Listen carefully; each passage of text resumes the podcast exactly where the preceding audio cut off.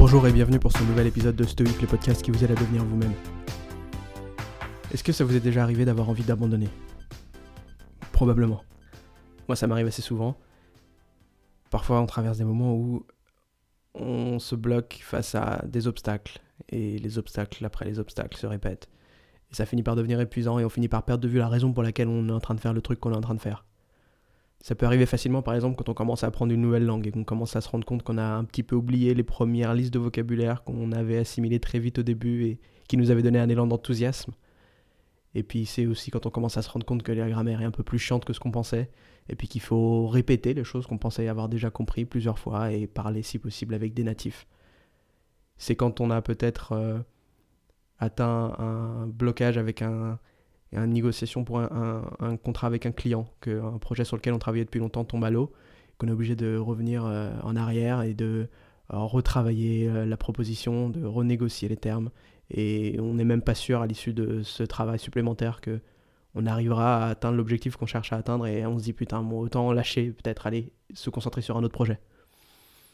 Il y a toujours des moments comme ça où on a l'impression qu'on est dans un tunnel et que la seule façon c'est vraiment de faire demi-tour parce qu'on voit pas le bout. Alors, je pourrais vous balancer des métaphores et des métaphores pour vous expliquer que ça, ça sert à rien d'arrêter, que c'est mieux de continuer et que même si en fait vous avez continué en vain et que vous, à la fin vous avez effectivement échoué, vous gagnez quand même quelque chose en plus à progresser. Mais j'ai envie de faire un, un parallèle, une analogie avec le travail d'un sculpteur. Si vous observez un sculpteur qui travaille, il commence avec un énorme bloc de pierre et les premières heures qu'il passe à travailler sur ce bloc de pierre, on n'a pas vraiment l'impression qu'il avance. Il transforme un cube en un espèce de truc sphérique, d'un peu rugueux, pas très beau.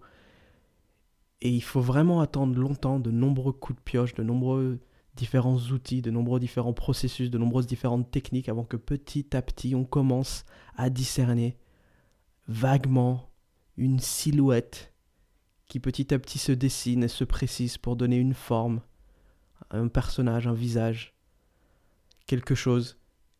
Mais le temps d'y arriver, il faut d'abord qu'il commence par éliminer les premières couches, donner la forme à la pierre avec laquelle il veut travailler.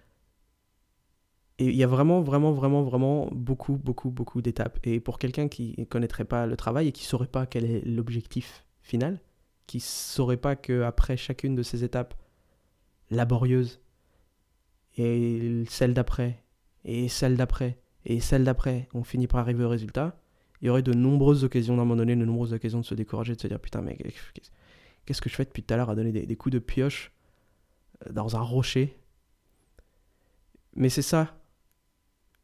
Tout ce que vous faites, c'est de la sculpture.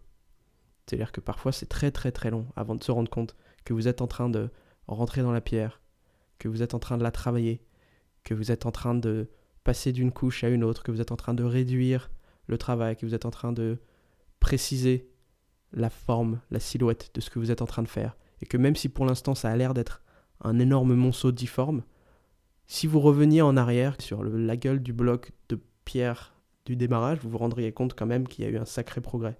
Vous êtes peut-être encore très éloigné du résultat final, mais tous ces coups de pioche, ont mené à quelque chose. Et il en reste encore beaucoup à mettre, mais il n'y a que en mettant tous ces putains de coups de pioche que vous ferez le trajet entre le gros bloc et la sculpture finale.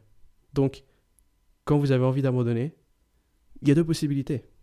Soit effectivement laisser tomber, peut-être que vous n'étiez pas du tout en train d'essayer de sculpter un truc, vous n'étiez pas du tout en train d'essayer de sculpter ce truc, peut-être que votre objectif n'était pas clairement défini, ou peut-être que vous n'avez pas vraiment la conviction de faire ce que vous êtes en train de faire.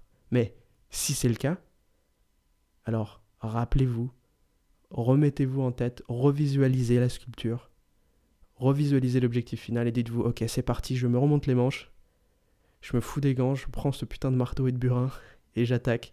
Parce que de toute façon, il n'y a que ça à faire. Et tout ce que j'ai fait jusqu'à présent, ça m'a mené à cet état-là de mon morceau de pierre. Et il y a encore du boulot, mais j'avance. De toute façon, j'avance. Voilà, à demain.